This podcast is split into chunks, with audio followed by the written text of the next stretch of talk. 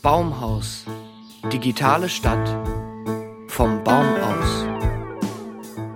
Vollumfassend mit Frank. Heute mit Stefan Ossenberg und Frank Tendler. Also, wir haben jetzt die Route ausgesperrt, den Christian mit einem Auftrag für Obst und Gemüse auf den Markt geschickt und haben uns hier gerade die komplette Podcast-Ausrüstung gekapert. Das heißt, Stefan, wir können reden, was wir wollen.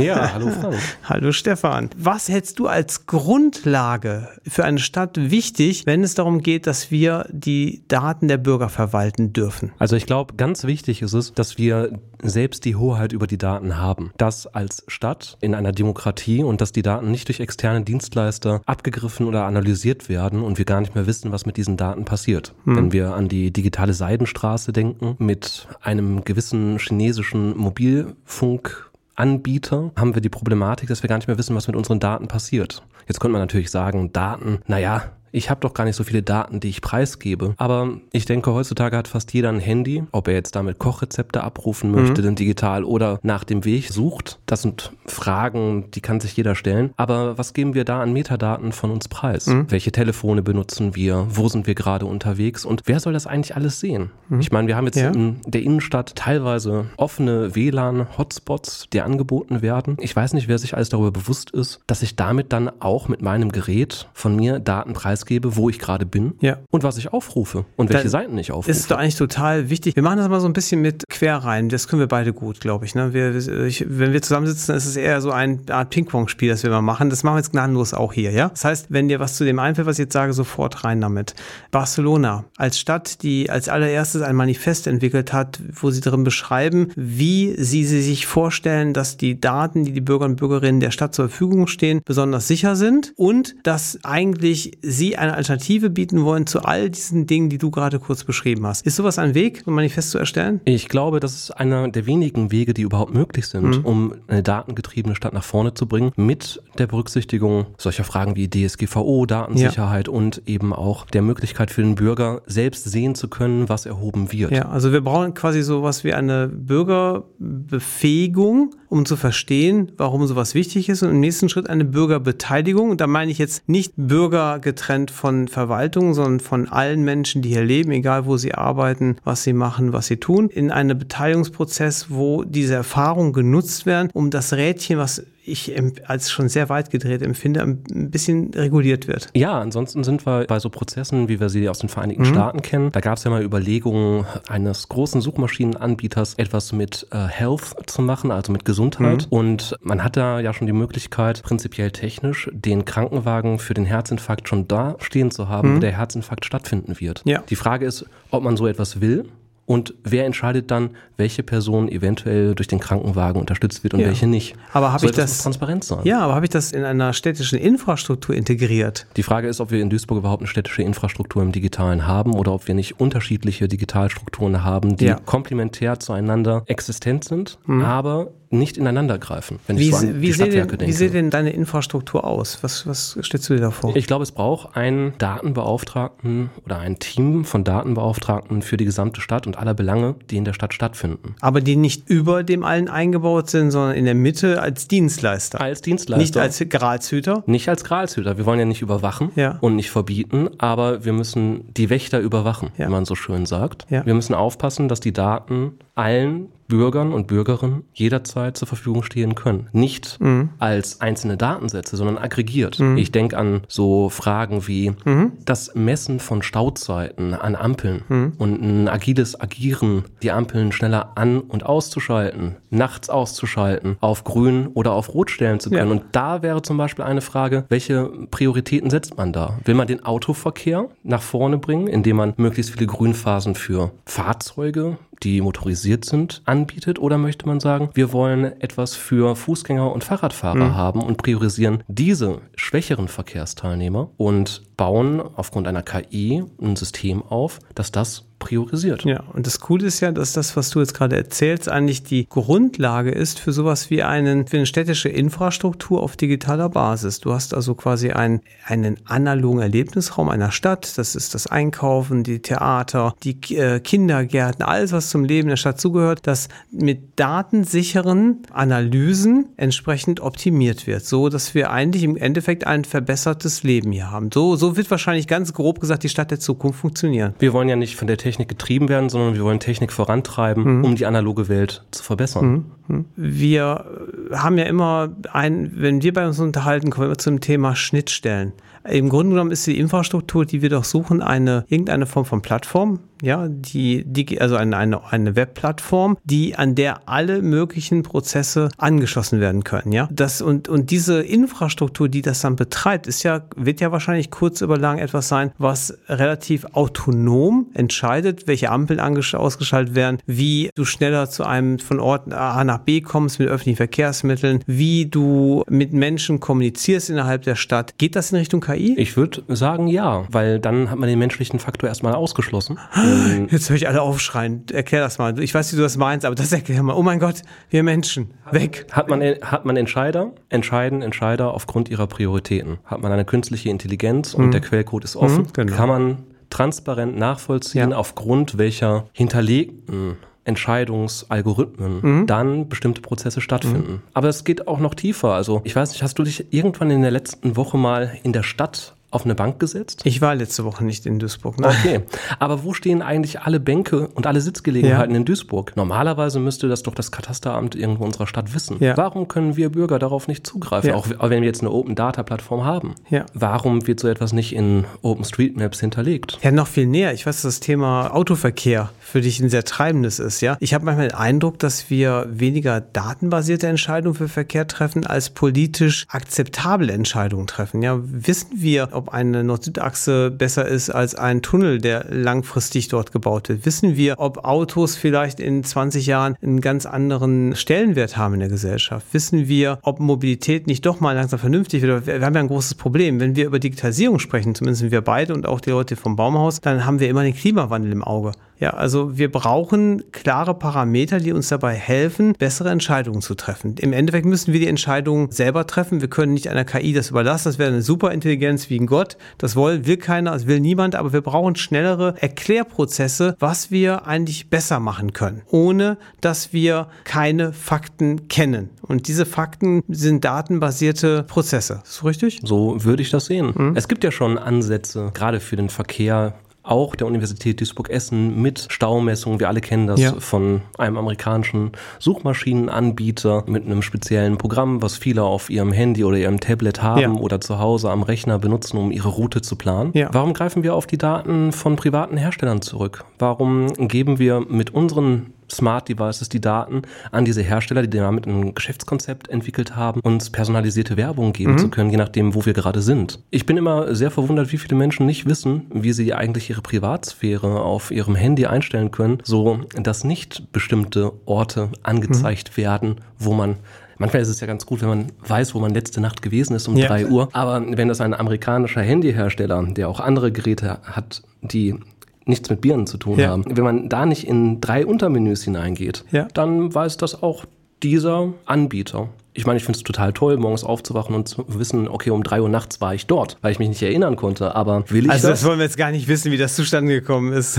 ähm, jetzt kommen ein paar gemeine Sachen, aber die äh, bewegen uns natürlich auch. Wie sehe für dich jetzt, wenn du jetzt sofort auf der Stelle gesagt werden wirst, äh, was brauchst du jetzt an, an Ort, also an Raum, an Infrastruktur, an Ressourcen, was brauchst du jetzt, um einen Prozess zu beginnen? Was würdest du machen? Ich glaube, ganz wichtig wäre, mit einem Think Tank anzufangen, mhm. der an einer schnellen Glasfaseranbindung innerhalb der Stadt schnell erreichbar mhm. für Bürger als erster Ideenpool zur Entwicklung von Fragen, die im Zuge der Digitalisierung auf uns zukommen, zu arbeiten mhm. und Ideen zu entwickeln und die Bürgern anzubieten als mögliche Lösung für Probleme, die existent sind mhm. und im Dialog mit Bürgern dann so etwas auch in so kleinen laborähnlichen mhm. Settings zu erproben. Mhm. Also natürliches Wachstum dieses Prozesses. Also es gibt einen Rahmen, äh, meinst du, wo man mit, mit bestimmten Methoden versucht, ein, ein, ein Problem zu verstehen und dann mit den Betroffenen entsprechend dann lösungsfähiger arbeitet. So was meinst du? Ja, weil ich denke, dass die Bürgerinnen und Bürger mhm. unserer Stadt wesentlich besser wissen, was sie wollen mhm. und das wesentlich besser wissen als ja. beispielsweise eine Stadtverwaltung. Kann man ja auf manchen ja. Formularen heute noch immer sehen, auch wenn manche schon digital sind in unserer Stadtverwaltung. Aber ist das wirklich das, was ich als Bürger, als Bürgerin dieser Stadt will? Oder mhm. will ich das Ganze nicht einfach haben und so, wie ich es verstehe? Ich will ja nicht erstmal ein ganzes Programm irgendwo verstehen lernen, ja. sondern ich will eine schnelle Lösung, eine schnelle digitale Lösung für mein Anliegen. Ja. Und dafür muss ich nicht erstmal ein Betriebssystem kennenlernen müssen oder irgendwelche Zusatz-Plugins in Browsern installieren. Vielleicht komme ich damit auch gar nicht klar, weil ich ja. digital nicht so fit bin wie andere Menschen. Ja, ich will jetzt noch gemeiner werden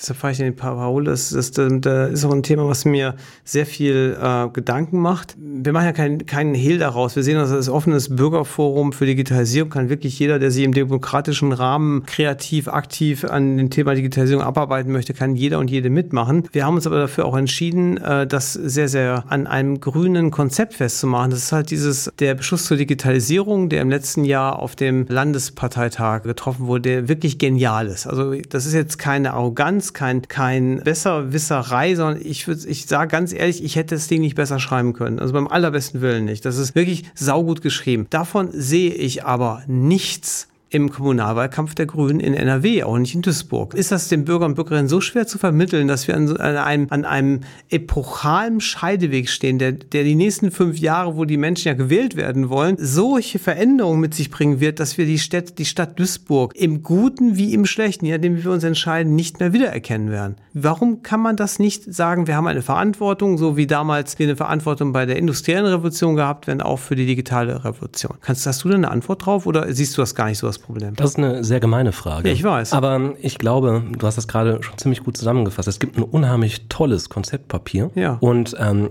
das schwingt natürlich im Wahlkampf der Duisburger Grünen immer mit. Mhm. Wenn man etwas nicht besser machen kann, sollte man doch das nutzen, was schon erstellt ist. Mhm. Also ist es quasi so, dass wenn man in den Wahlprogrammen der Grünen, wir werden uns auch mit den anderen Wahlprogrammen auseinandersetzen, das werden wir machen. Das Wahlprogramm der Grünen zur Digitalisierung hat zwar drinstehen, wir wollen das digitale Bürgerbüro, also sprich alles E-Papers, E-Government und Co., aber es schwingt mehr dahinter mit. Diskussionen werden in der politischen Ebene geführt. Ja, selbstverständlich. Okay. Aber ich glaube, für die Bürger ist es jetzt erstmal wichtig, auch etwas Hand Festes zu haben, an dem man sich orientieren kann, wenn okay, man keine sorry, Ahnung. da habe ich eine ganz andere Meinung. Das weißt du, weil ich glaube, es macht keinen Sinn, Menschen das geheim zu halten, dass ihr Leben gerade auf den Kopf gestellt wird. Aber es ist halt meine persönliche Meinung. Ich weiß auch, dass sie nicht unbedingt wahlkampfkonform ist, aber ich glaube eher, dass man schon seit Jahren und seit, mindestens seit dem Sommer letzten Jahres äh, als Grüne hätte sagen müssen, wir haben verstanden, was Digitalisierung bedeutet. Und das haben die allermeisten ja auch, ja. Aber sie hören nach, nach dem Papier auf, darüber nachzudenken, welche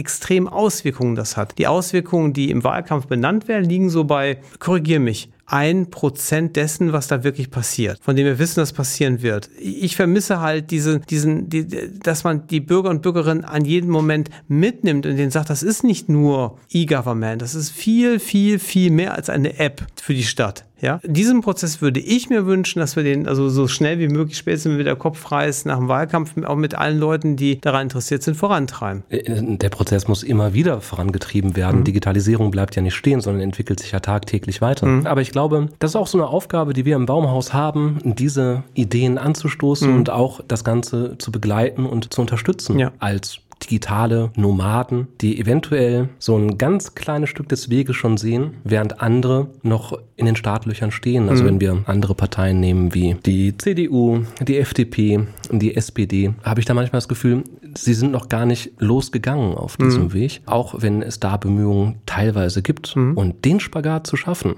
zwischen Parteien, die noch gar nicht begonnen haben, sich mit dem Thema auseinanderzusetzen mhm. und einer Vision oder besser gesagt einer Idee für die kommenden Jahrzehnte. Ja. Das ist, glaube ich, keine Frage, die man im Wahlkampf führen muss, sondern das ist eine Frage, an der man dranbleiben muss. Und das ist ein Weg, den man ständig beschreiten ja. muss. Das ist ja genauso wie Parteien, die drei Wochen vor der Wahl anfangen, Müll zu sammeln und die man nach dem Wahlkampf kein einziges Mal mehr im Stadtteil sehen kann. Ja, ja, ja. Also du weißt ja, dass die SPD hat ja auch die D64, den Verband. Da ja. bin ich auch Mitglied bei. Auf die hört auch keiner. also so gesehen, so gesehen äh, weiß man schon sehr wohl, du, wir sind Rufer in der, in, der, in der Wüste und ich sehe uns eigentlich auch eher bereitstehen, dass die, wir beide sind, korrigiere mich, davon überzeugt, dass die nächsten zwei, drei Jahre extreme Veränderungsgrundsätze mit sich bringen werden. Wenn man die nicht versteht, dass wir hier entweder unsere Datensouveränität verschleißen, unsere Wirtschaft verschleißen und unsere Stadtentwicklung wahrscheinlich äh, ruinieren. Ja, und das passiert, wenn man sich als Stadtspitze dafür entscheidet, auf private Dienstleister zu setzen, mhm. anstatt selber Digitalität mhm. in der Hand zu haben. Ja. Wie hast, hast du eigentlich mal dieses Freiburg Digitalkonzept mal, Konzept mal durchgelesen? Ja, klar. Und wie findest du sowas als Einstieg, dass man kurzerhand sagen würde, äh, ich sage erstmal, hallo Freiburg, wir meinen das ernst, was wir jetzt sagen, äh, einfach kurzerhand klauen würde und als Grundlage für einen Bürgerbeteiligungsprozess nehmen. Und man sagt, das ist ein Konzept, was wir uns vorstellen können, lasst uns das auf eine Stadt wie Duisburg umschreiben. Das fände ich total toll. Mhm. Wenn der Bürgerbeteiligungsprozess nicht nur 90 Zeichen pro Beteiligung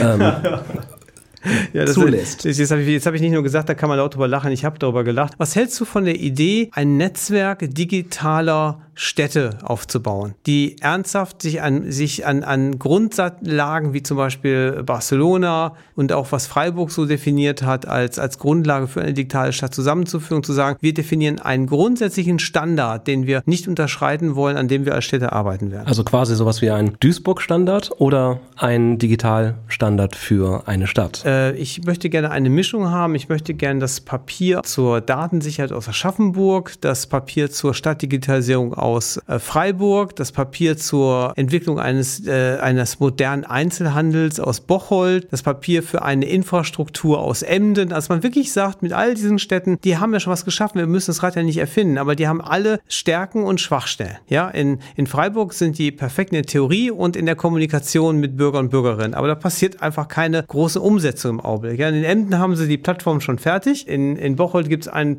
gefördertes Papier zum Einzelhandel und, und, und. All diese Sachen spielen ja eine wichtige Rolle. Meine Vision wäre einfach, dass wir so als Baumhaus demnächst mal anfangen, die zu sammeln, zu sagen, wir, wir, wir machen sowas wie, wie heißt es nochmal, diese Städtepartnerschaften. Genau, wir bauen eine digital, digitale Städtepartnerschaften auf für Leute, die bereits Ziele haben, aber auch welche, die diese Ziele als sinnvoll ansehen, um gemeinsam daran zu lernen. Aber da muss ich dir eine gemeine Frage stellen. Hm, ja, damit liebe ich. Warum hat die Stadt Duisburg so etwas nicht schon vor zehn Jahren begonnen? Die Frage ist, könnte ich jetzt noch gemeiner machen? Warum werden in den nächsten fünf Jahren Städte wie Duisburg nicht auf die Idee kommen, sowas zu machen, wenn die nicht anfangen, mal langsam die Sache ernst zu nehmen? Ja, ich glaube, da haben wir beide keine Antwort drauf. Nee, das ist, es ist grob gesagt fahrlässig. Extrem fahrlässig. Das ist so, als ob ich sehe, dass um mich herum Industriebarone Industrien entwickeln, ohne sich darüber Gedanken zu machen, was passiert mit den Menschen, die dort arbeiten müssen, was passiert mit dem, mit dem Mist, mit dem äh, Umweltverschmutzung, die ich produziere. Was bedeutet mein Stahlwerk 1870 für ein Duisburg 1900, 1950 und so weiter und so fort? Welche ethischen Grundlagen setze ich in die Welt, wenn ich ein Stahlwerk mit so einer großen Kapazität einsetze? Also ich, all diese Sachen, finde ich, sollte man für Digitalisierung mal vorab diskutieren. Also du meinst, wir sitzen quasi auf einer zweiten Titanic und wir haben noch immer so wenig Rettungsboote wie bei der ersten? Äh, wenn wir diesen Kurs weiterlaufen, dann sehe ich einen dicken, fetten Eisberg am Horizont. Ja, natürlich. Und der Eisberg besteht nicht darin, dass wir wahrscheinlich viel ärmer werden als Stadt, aber wir haben keine Souveränität mehr. Weder über unsere Steuereinnahmen, die an irgendwelche parasitären Plattformen gegangen sind, noch an, an unseren Daten, noch an dem Kapital, das wir durch die Menschen und die Flächen und die Kreativität einer Stadt wie Duisburg haben. Das geht uns alles zwischen den Fingern verloren. Ich mag übrigens diese Art des Gesprächs sehr gerne. Ich finde, wir sollten ab und zu mal so eine Art, es gibt ja beim WDR diese Polit-WG. Vielleicht sollten wir wirklich eine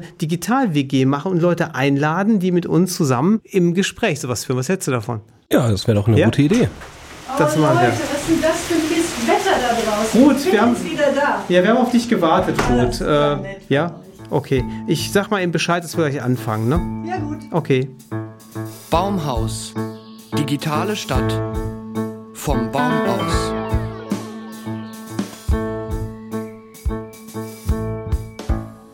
Alle Infos zum Baumhaus und dieser Folge unter www.baumhausnetzwerk.de